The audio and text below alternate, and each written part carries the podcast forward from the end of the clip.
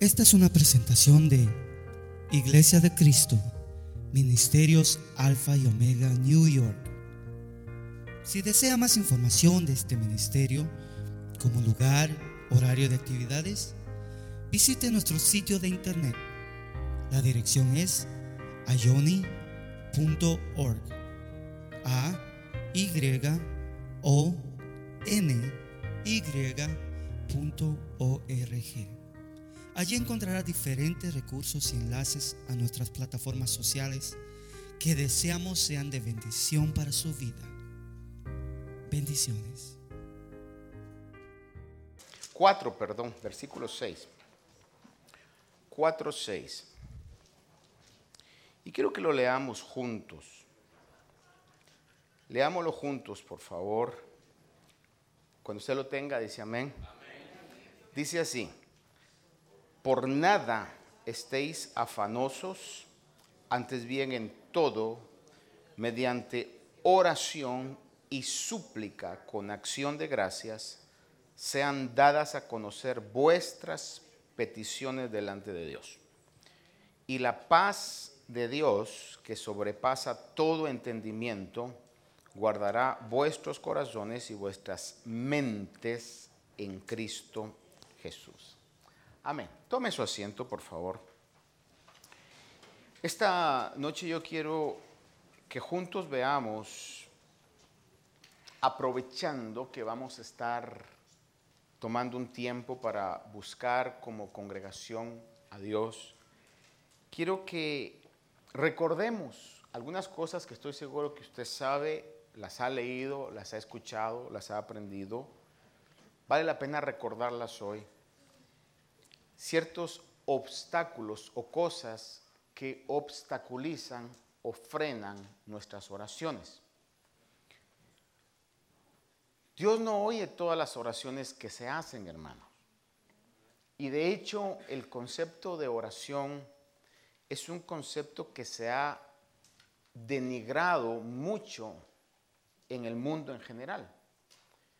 Ve usted los noticieros, por ejemplo, y pasa alguna situación difícil, trágica, y entonces los que están dando la noticia, lo que en inglés le llaman los anchor, los que están detrás de un escritorio, dice, Our prayers are with the family, o nuestras oraciones están con la familia. Y se ha hecho algo tan común, algo tan no sé qué palabra usar, pero se ha denigrado el concepto de la oración, donde el hacer una mención de nuestras oraciones están con usted, como que ya políticamente correcto se ha dicho lo que se ha dicho, pero a veces ni se ora, ni se acuerdan de esa situación, ¿verdad? Si a duras penas a veces oramos por nuestras situaciones, ¿qué se va a andar uno acordando de, las, de los otros? Quizás usted no sea así, ¿verdad? Pero creo que es algo que se ha hecho muy general en esto. Por ejemplo, otro concepto que se ha hecho muy bajo es el concepto del amor. Y ah, la gente confunde la emoción, confunde la pasión con el amor. El amor no es meramente una emoción, tiene emociones seguramente, no es pasiones, es solamente, tiene pasión seguro, pero el amor es más. Es, el amor es, un concepto sumamente eh, profundo. Eh, diría yo, amar no es fácil, hermano. El que diga amar es fácil está confundiendo el concepto de amor. Pero cuando hay un amor genuino, como lo que Dios nos ama, es algo que Podemos verlo en la escritura, el amor es sufrido, dice. Todo lo cree, todo lo sufre, todo lo espera, etcétera. Usted va a ver en 1 Corintios capítulo 11, si no me equivoco, ahí va a ver todo lo que es el amor, no es algo sencillo.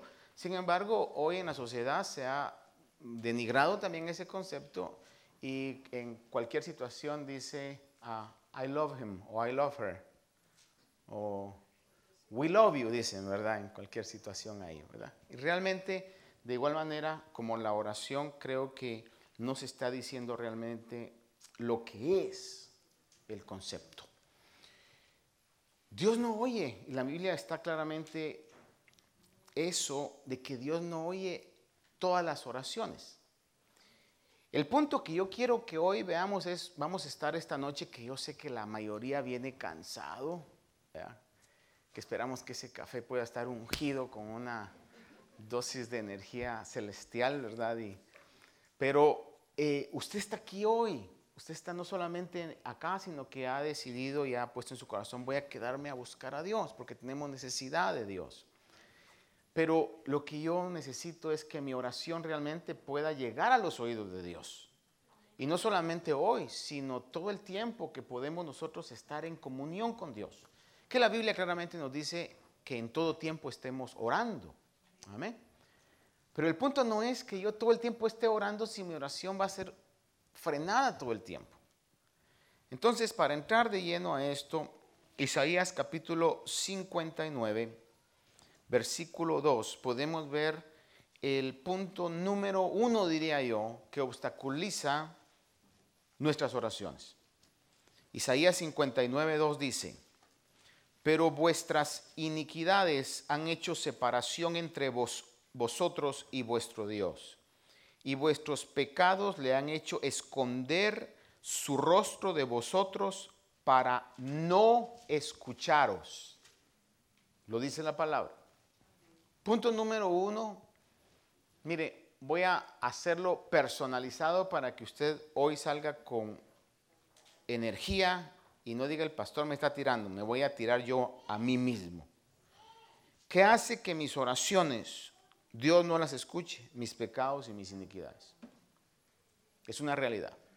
Yo puedo dejar las rodillas ensangrentadas, pero si tengo una vida donde no he corregido mis pecados y mis iniquidades, la Biblia lo dice. Dios no va a escuchar mis oraciones.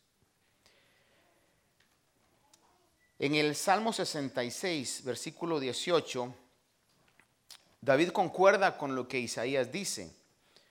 Salmo 66, 18 dice, si en mi corazón hubiese yo mirado a la iniquidad, el Señor no me habría escuchado. David confirma lo que en Isaías leemos. Le repito una vez más, dice, si en mi corazón hubiese yo mirado a la iniquidad, el Señor no me habría escuchado. En Romanos 8:13 podemos leer que el apóstol Pablo habla y dice, si vivís conforme a la carne habréis de morir, pero si por el Espíritu hacéis morir las obras de la carne, viviréis. Es decir, que eh, nuestro deseo de orar y nuestra habilidad para comunicarnos con Dios están obstaculizados si nosotros estamos viviendo para la carne. Es lo que la palabra claramente nos enseña. Entonces el primer obstáculo para que mis oraciones no sean escuchadas, o lo voy a poner al contrario, el primer obstáculo que tengo que identificar y corregir para que mis oraciones Dios las escuche, es que tengo que ponerme a cuentas con Él. Tengo que llegar arrepentido. Por eso, en la misma oración modelo que el Señor enseñó, Él dijo, perdona nuestras deudas. El Señor claramente en la oración del Padre Nuestro, recuerda usted, Padre Nuestro que estás en los cielos, santificado sea tu nombre, venga tu reino, hace tu voluntad, en los cielos como en la tierra. El pan nuestro de cada día danoslo hoy. No nos metas en tentación. Pero dice ahí, perdona nuestras deudas, así como nosotros perdonamos a nuestros deudores. Es decir, que en medio de esa oración, y yo creo firmemente de que un día llegamos delante de Dios y eh, arrepentidos de nuestra anterior manera de vivir, le pedimos perdón y Él nos lavó con su sangre. Pero creo de que ese arrepentimiento debe ser una actitud constante de la iglesia. Quizá usted me diga, pero yo ya lo hice una vez. Sí, pero le pregunto, ¿desde ahí no ha pecado? ¿Desde que el Señor nos perdonó ya no hemos pecado? ¿O cuántos junto conmigo dice, sí, pastor, yo he seguido pecando? No he querido, pero he seguido pecando. Entonces tenemos que llegar a ponernos en cuentas delante de Dios. Señor, perdona mis transgresiones, perdona mis pecados, no solamente de acción, también de pensamiento, de intención. Lo primero que tenemos que hacer. Así que esta noche, todos nosotros, eh, si no lo hemos hecho, antes de entrar a un tiempo de intercesión, Señor, perdóname, Señor. Llegar delante de Él y decir, Señor, tú sabes lo débil que soy, tú sabes, Señor, no quería, pero me sacó el carácter, Señor. Ese jefe, ese empleado, ese vecino, sigue parqueándose encima de mi yarda, Señor.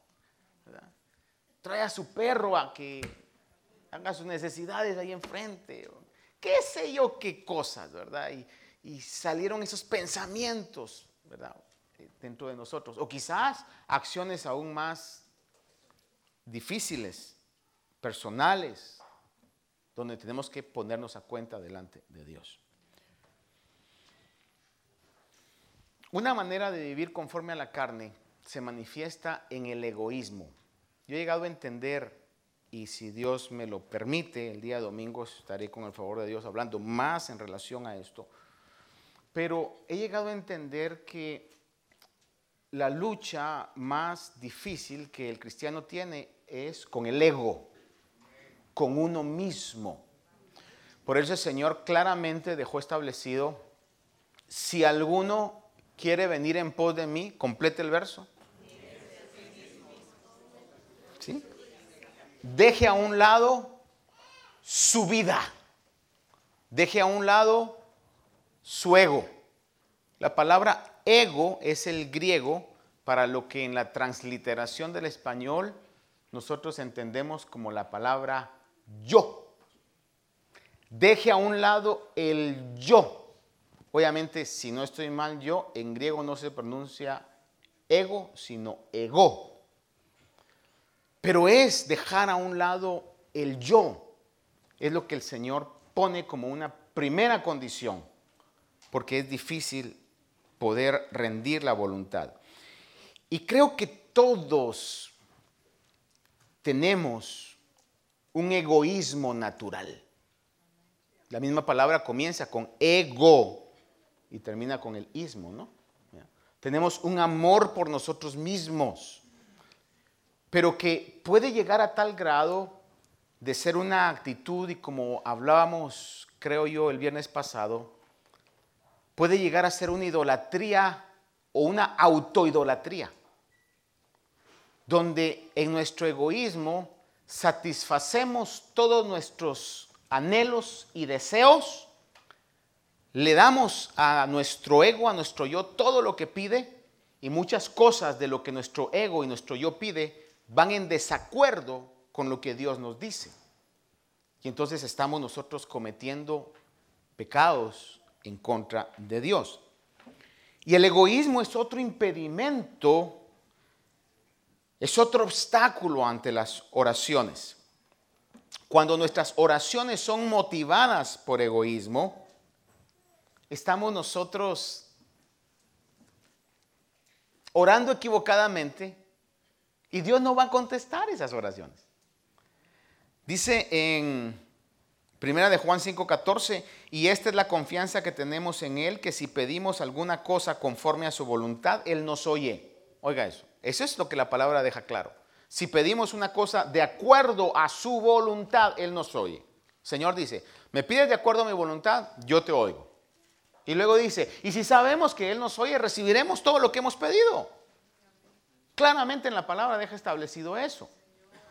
Si pedimos de acuerdo a su voluntad, no a nuestra voluntad. De hecho, Santiago lo dice de una manera muy clara. En el 4.3 dice, Pedís y no recibís porque pedís mal para gastar en vuestros propios deleites.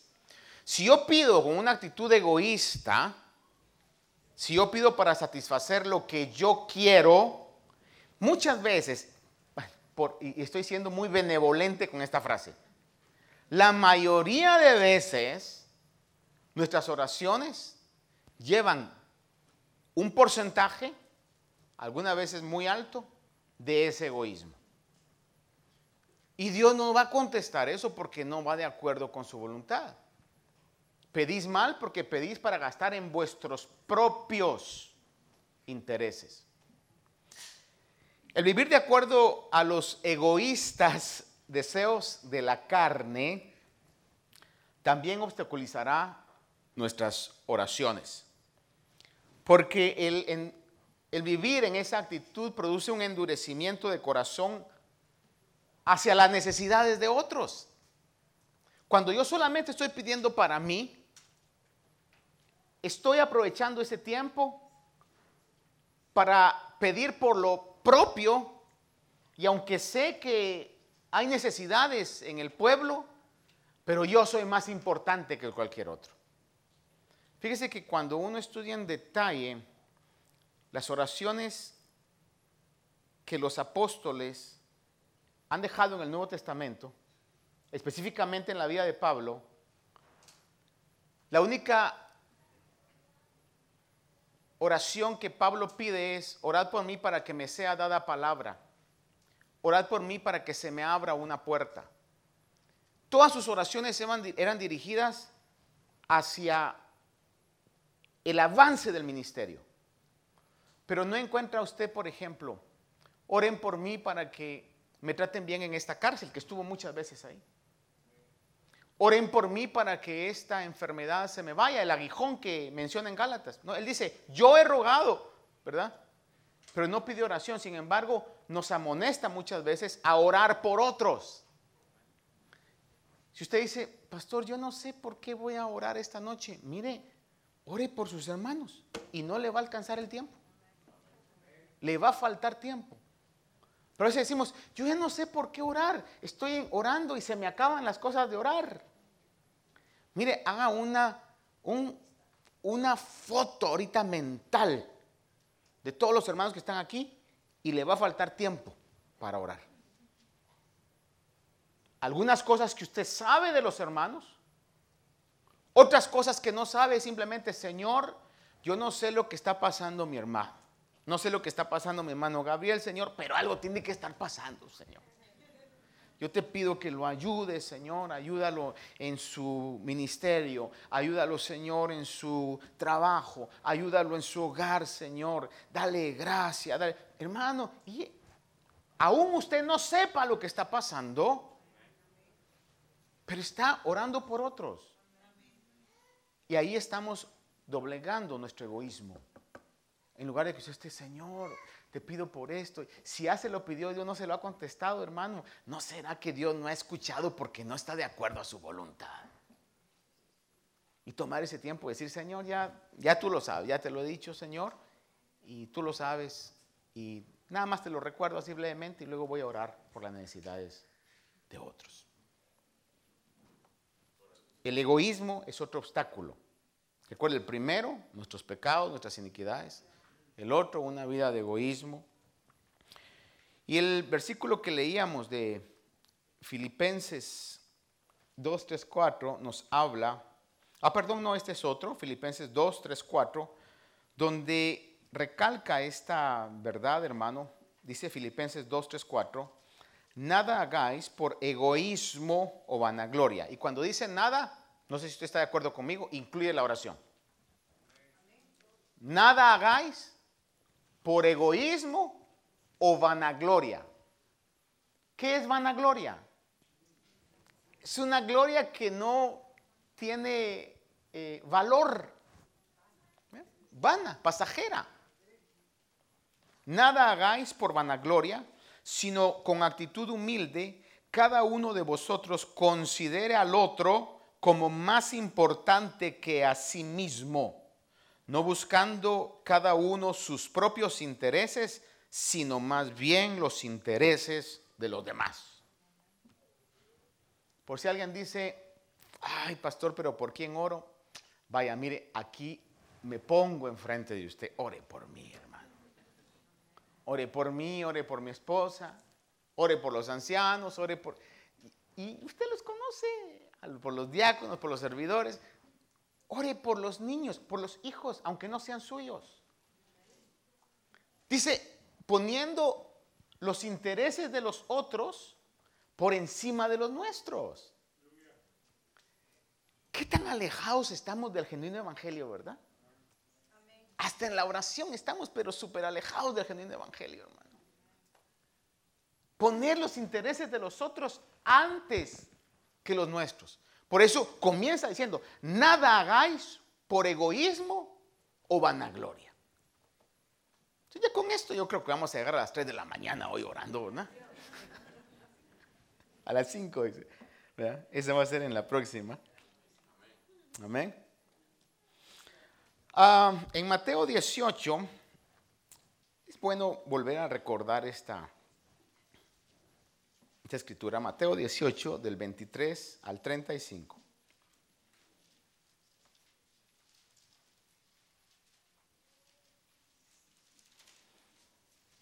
Vamos a encontrar esta parábola que nos da un ejemplo eh, de la necesidad de poder tener una actitud de perdón, porque otro obstáculo es cuando nosotros no hemos perdonado, es un obstáculo para la oración. Pero esta historia nos lo pone de una manera eh, suprema en los labios de nuestro Señor Jesús. Dice en Mateo 18, 23 al 35. Por eso el reino de los cielos puede compararse a cierto rey que quiso ajustar cuentas con sus siervos. Y al comenzar a ajustarlas, le fue presentado uno que le debía diez mil talentos. Esta, palabra, esta expresión 10 mil talentos, algunos han hecho números y salen con cifras millonarias, otros con cifras billonarias. Sin embargo, yo me inclino más a la interpretación que cuando el Señor pone 10 mil talentos, está dando a entender una cifra imposible de pagar para alguien. Está hablando, era imposible para este individuo pagar esa deuda. Entonces dice que se acercó a alguien que le debía 10 mil talentos, pero no teniendo él con qué pagar, su señor ordenó que lo vendieran junto con su mujer e hijos y todo cuanto poseía, y así pagara la deuda. Entonces el siervo cayó postrado ante él diciendo, ten paciencia conmigo y todo te lo pagaré. Y el señor de aquel siervo tuvo compasión y lo soltó y le perdonó la deuda. Pero al salir aquel siervo, encontró a uno de sus consiervos que le debía 100 denarios. Era una cantidad pagable. Los que han salido con eso en época actual están diciendo, le debía quizás como unos dos mil, tres mil dólares. Aquel debía billones, algo que no podía pagar, y se encontró a otro consiervo de él, quizás en la misma rama de negocios, que le debía, vamos a pensar que le debía unos 3 mil, 4 mil, póngale 5 mil dólares. Y dice,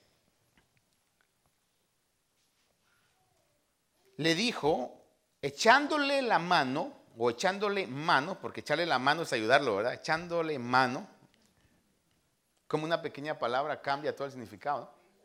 Echándole mano, se le fue encima.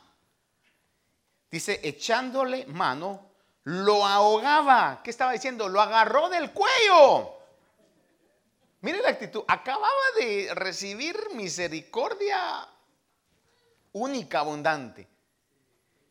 Pero cuando vio aquel, le subió toda su carne, su egoísmo, su vanagloria, todo, la cólera, que quizás aquel se le escondía, lo que fuera, hermano. Y lo agarra y lo comienza a ahorcar. Lo ahogaba diciendo, paga lo que debe. Entonces su consiervo cayendo a sus pies le suplicaba diciendo, ten paciencia conmigo y te pagaré. Solo al oír esas palabras hubiera sido necesario para que fuera como un eco y recordarle lo que él acababa de decir. Ten paciencia conmigo, te lo pagaré. Pero la actitud fue distinta. Sin embargo, él no quiso, sino que fue y lo echó en la cárcel hasta que pagara lo que debía. Así que cuando vieron sus consiervos lo que había pasado, se entristecieron mucho y fueron y contaron a su señor todo lo que había sucedido.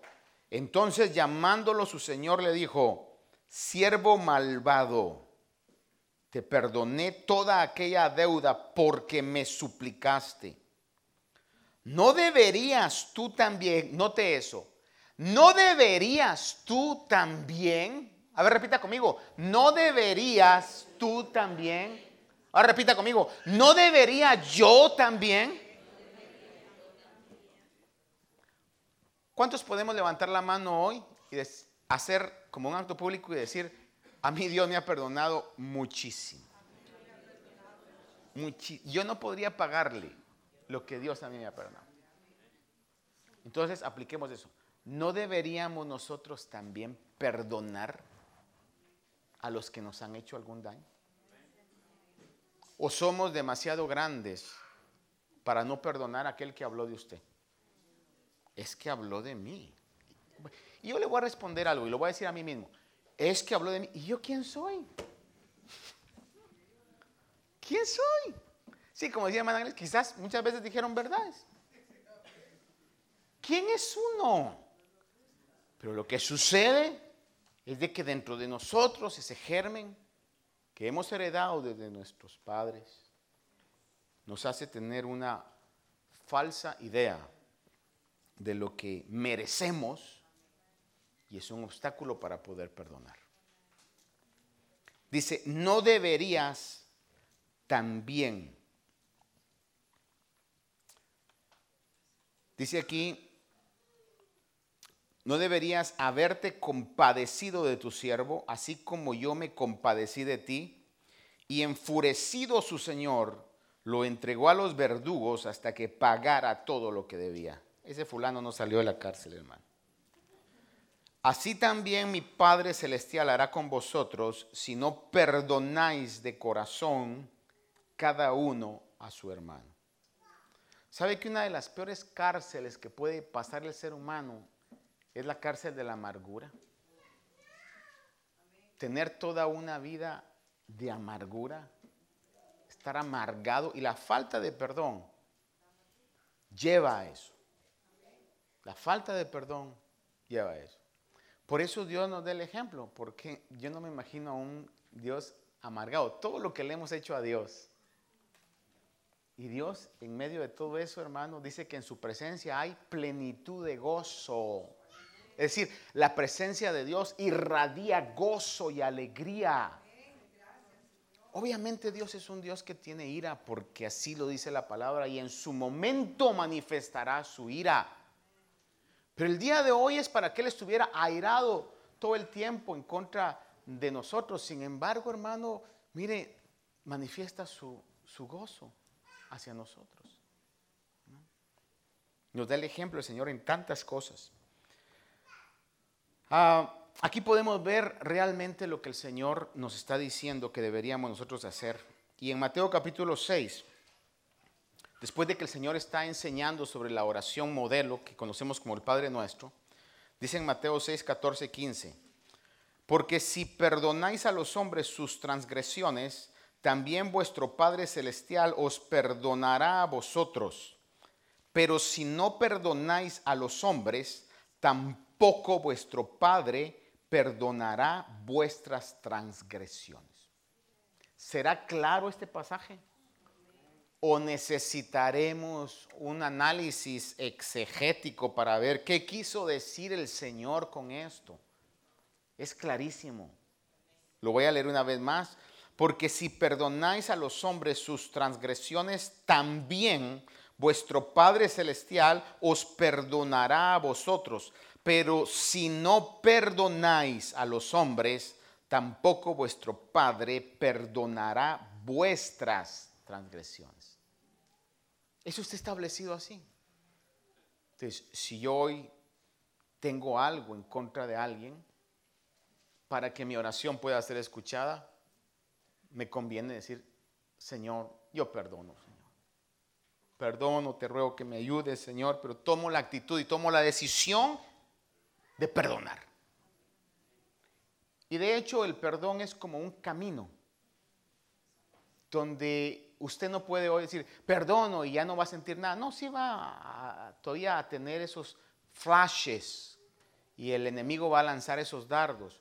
Pero cuando usted decide va a poder apagar esos dardos. El apóstol Pablo lo puso en esta manera, dice, olvidando lo que queda atrás, sigo al frente. Eso quiere decir que si usted le sigue dando vueltas en su pensamiento, sigue teniendo conversaciones que hacen que esos sentimientos broten otra vez, usted realmente no va a poder llegar a alcanzar una sanidad y puede que termine una vida en la cárcel de la amargura. Pero si usted viene y a, la persona, sea quien sea, que le diga, y, hermano, ¿y usted qué piensa? Ya perdonó, dice ya le he olvidado, hermano, ya no quiero hablar de eso. Por favor, si quiere que tengamos comunión, ya no me saque más de ese tema. Porque a mí me hace daño. Y yo he decidido ya olvidarme de eso, esa experiencia pasada, y proyectarme a lo que está adelante. Para no quedar en una cárcel de amargura y porque está claramente decretado que si yo no perdono, tampoco mi Padre me va a perdonar. Y yo quiero que mi Padre me perdone. El 11 de Mateo 25, 26 dice, y cuando estéis orando, Mateo 11, 25 y 26, y cuando estéis orando, perdonad si tenéis algo contra alguien Fíjese que esto es muy interesante porque algunas veces cuando estamos en medio de la oración, el mismo Espíritu nos va a recordar, hey, recuérdate que todavía sientes algo negativo o no has perdonado esto. Por eso dice, cuando estéis orando, perdonad si tenéis algo contra alguien para que también vuestro Padre que está en los cielos os perdone vuestras transgresiones. Pero si vosotros no perdonáis, tampoco vuestro Padre que está en los cielos perdonará vuestras transgresiones. Efesios 5:32 dice, sed más bien amables los unos con los otros, misericordiosos, como aquel siervo, el Señor le dice, yo fui misericordioso contigo y tú no pudiste ser misericordioso con tu consiervo. Dice en Efesios, sed más bien amables unos con los otros, misericordiosos, perdonándoos unos a otros, así como también Dios os perdonó en Cristo. Entonces, no hay excusa, a menos que alguien se crea que no le debe nada a Dios, de los pecados que hemos cometido anteriormente y aún cometemos, no está obligado. Pero esa sería una gran mentira. La Biblia claramente dice que si alguno dice que no tiene pecado, hace a Dios mentiroso. Y Dios no es mentiroso, es verdad. Entonces, otro obstáculo es la falta de perdón. Ahora vamos recapitulando. Primer obstáculo, pecados, iniquidades. Segundo obstáculo que decíamos, el ego, la vanagloria. El tercer obstáculo que podemos ver aquí, ¿cuál es? ¿Mm? La falta de perdón. Si yo tengo algo contra alguien, debo de venir y decidirme, Señor, ayúdame. Humanamente no puedo, pero hoy decido, Señor, porque yo te debo tanto a ti, Dios mío, y tú me has perdonado, y quiero que me perdones. Otro gran obstáculo de la oración efectiva es nuestra duda o nuestra incredulidad. Porque la palabra dice claramente que sin fe es imposible agradar a Dios. Tenemos que acercarnos delante de Dios con fe, saber que Él es recompensador de aquellos que le buscan. Santiago 1 del 6 al 8 dice, pero que pida con fe sin dudar, porque el que duda es semejante a la hora del mar, impulsada por el viento, echada de una parte a la otra. No piense pues ese hombre que recibirá cosa alguna de parte del Señor, siendo hombre de doble ánimo, inestable en todos sus caminos. Que pida cómo? Con fe. Tenemos que acercarnos delante de Dios y pedir con fe. Y por eso le decía, y Dios me permita pues poder el domingo hablar un poco sobre, sobre esto, hermano, si nosotros vivimos y nos decidimos, bueno, voy a decir si nos decidimos a pedirle al Señor que nos dé la fuerza para que tengamos una vida que le glorifique a Él, buscando la gloria de Él en todo lo que hacemos. Siguiendo lo que el Señor ha dicho, que si queremos seguirlo, aprendamos primeramente a negarnos a nosotros mismos. Mire, vamos a encontrar una vida de victorias maravillosa en Cristo. Porque usted y yo vamos a orar como estamos orando de acuerdo a la voluntad de Dios y se va a cumplir todo lo que pidáis al Padre en mi nombre, yo lo daré. Y usted y yo vamos a ver cumplimiento de, nuestras oraciones y cumplimientos y vamos a entrar en esa emocionante vida de un Dios que cuando clamamos responde. Y no estar con aquello, pues voy a orar, pues, a ver, porque que podamos orar con fe, pero lo primero es que nosotros estemos pidiendo de acuerdo a la voluntad de Dios. No, ¿cómo va a pedir yo la voluntad de Dios cuando todavía tengo un montón de odio dentro de mí? Es imposible. ¿Cómo voy a poder eh, querer que Dios me, me conteste si todo es para mí, para mí, para mí? Hermano, es imposible. ¿Cómo voy a querer yo que Dios me conteste si yo sé que estoy en una vida de desobediencia, con iniquidad, pecado y transgresión? Entonces, vemos en la palabra del Señor que esos son obstáculos para la oración. Y finalmente, uno que yo sé que esto, no sé si decirlo, porque yo creo que no necesitamos decir eso, porque aquí eso no pasa. Pero de todas maneras, vea, va a tener que decir. Finalmente, otro obstáculo que es claro en la palabra para las oraciones es la discordia en el hogar. Cuando andamos peleados. Aquí no pasa. Pero como está en la palabra, yo me siento obligado en decirlo. Pedro menciona específicamente esto como un estorbo a nuestras oraciones. Quedó establecido en la palabra del Señor. Primera de Pedro 3:7 dice, "Y vosotros maridos igualmente convivid de una manera comprensiva con vuestras mujeres." ¿Qué es una manera comprensiva? Mire, saber comprender que la mujer piensa distinto, que tiene diferentes gustos, diferentes maneras de sentirse bien. Por ejemplo, le voy a decir, en algún momento de mi vida me pongo con mi esposa a ver una película. ¿Y qué le gusta a las mujeres? Romántica comedia romántica. ¿ah? Novelas, dijo alguien por ahí, ¿verdad? ¿Qué nos gusta a nosotros los hombres? A nosotros nos gusta. A ver, hombres, ¿cuántos vieron 300? Levanten la mano los que vieron 300. ¿Cuántos la volverían a ver? Mire, ya la vimos un montón de veces y la volvemos a ver. Le aseguro que la volvemos a ver. ¿Cuántos aquí vieron Braveheart? Levanten la mano los que vieron Braveheart y la volvería a ver otra vez. A veces mi esposa me dice, cuando a veces pasan ahí, ¿verdad? Y en algún momento estoy viendo, me dice, oh, estás viendo la hora para ver si ahora sí no lo matan. Porque nuestras necesidades, gustos son distintos. Entonces hay momentos en los que uno tiene que sentarse a ver comedia romántica. No me atrevo a ir al punto de las novelas, pero es que ahora las novelas no se llaman novelas, se llaman series. ¿Se da cuenta usted así? Se oye más educado. Como yo no miro novelas, miro series. Lo mismo, con diferente nombre, pero es lo mismo ahora, ¿verdad?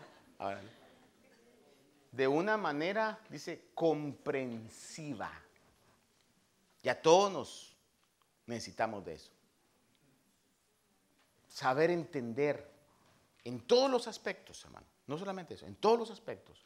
Saber entender. Dice, maridos, convivid de una manera comprensiva con vuestras mujeres, como un vaso más frágil, puesto que es mujer. Yo sé que hoy en esta época del feminismo y donde eh, se ha hecho muy latente la idea de la igualdad de derechos y todo. Hermano, pero eso va en contra de la palabra del Señor. La palabra define que la mujer es un vaso frágil. No matter what el mundo vaya a decir, en el concepto de Dios dice que la mujer es un vaso frágil. Y en mi caso, aunque eso venga a causar eh, una situación de problemas, pero así es, la Biblia así lo dice. We are different. Somos diferentes. Dice la palabra de Dios así, dice, dándole honor, y es el punto, dándole honor como a coheredera de la gracia de la vida. Está hablando de acciones, dándole honor, honrándola como coheredera de la gracia. Mire lo que dice, para que vuestras oraciones no sean estorbadas. Entonces, si yo trato a mi esposa como un accesorio, si nunca la complazco en nada, sino todo tiene que ser a mi manera, mi canción preferida es I Do It My Way. Hermano, lo hice a mi manera. Es otro obstáculo para que las oraciones sean estorbadas. Efesios 5, 22 al 24 pone el punto de las mujeres también. Dice Efesios 5, 22 y 24, las mujeres estén sometidas a sus propios maridos como al Señor, porque el marido es cabeza de la mujer, así como Cristo es cabeza de la iglesia, siendo él mismo el salvador del cuerpo, pero así como la iglesia está sujeta a Cristo, también las mujeres deben estarlo a sus maridos en todo. Se haga de cuenta que aquí no hay nadie, pero hay una mujer insujeta totalmente. Eso dice él, pero a mí qué me importa. Y díganle a mí qué, que se entere. ¿Podrá dejar las rodillas? Ay, pero soy una sierva de oración. ¿Podrá dejar las rodillas? Podrá estar ahí. Pero si no está cumpliendo con lo que la palabra de Dios dice, sus oraciones van a ser estorbadas. Así lo dice la escritura. Entonces, para concluir, hermano, veamos esto. Afortunadamente a todos estos obstáculos de la oración pueden solucionarse de inmediato. ¿De qué manera? Viniendo delante de Dios con una actitud de arrepentimiento. Por eso le digo constantemente, yo creo, tenemos que venir arrepentidos delante de Dios, pidiéndole al Señor su misericordia. Primera de Juan 1.9 dice, si confesamos nuestros pecados, él es fiel y justo para perdonar nuestros pecados y limpiarnos de toda maldad. Hoy vamos a tener un tiempo donde vamos a estar adorando al Señor, orando juntos, pidiéndole al Señor. Pero el propósito no es simplemente cumplir un, tiempo para que digan, ah, en algún momento de este año tenemos tiempo de oración, ya sea en los matutinos, las vigilias, aún la vigilia que hacemos de toda la noche, que no sea nada más, ah, sí, cumplimos esto, sino que podamos nosotros tener esa actitud. Y en nuestro propio tiempo de oración, poder anhelar no solamente orar mucho, sino que nuestras oraciones puedan ser escuchadas para que Dios responda nuestras oraciones. Amén. Póngase de pie conmigo, por favor. Concluyamos este tiempo diciéndole, Señor, ayúdanos en nuestras debilidades. Esperamos que esta meditación haya bendecido su vida. Si desea más información de este ministerio, como lugar, horario de actividades, visite nuestro sitio de internet. La dirección es ayoni.org. A Y O N Y Allí encontrará diferentes recursos y enlaces a nuestras plataformas sociales que deseamos sean de bendición para su vida. Bendiciones.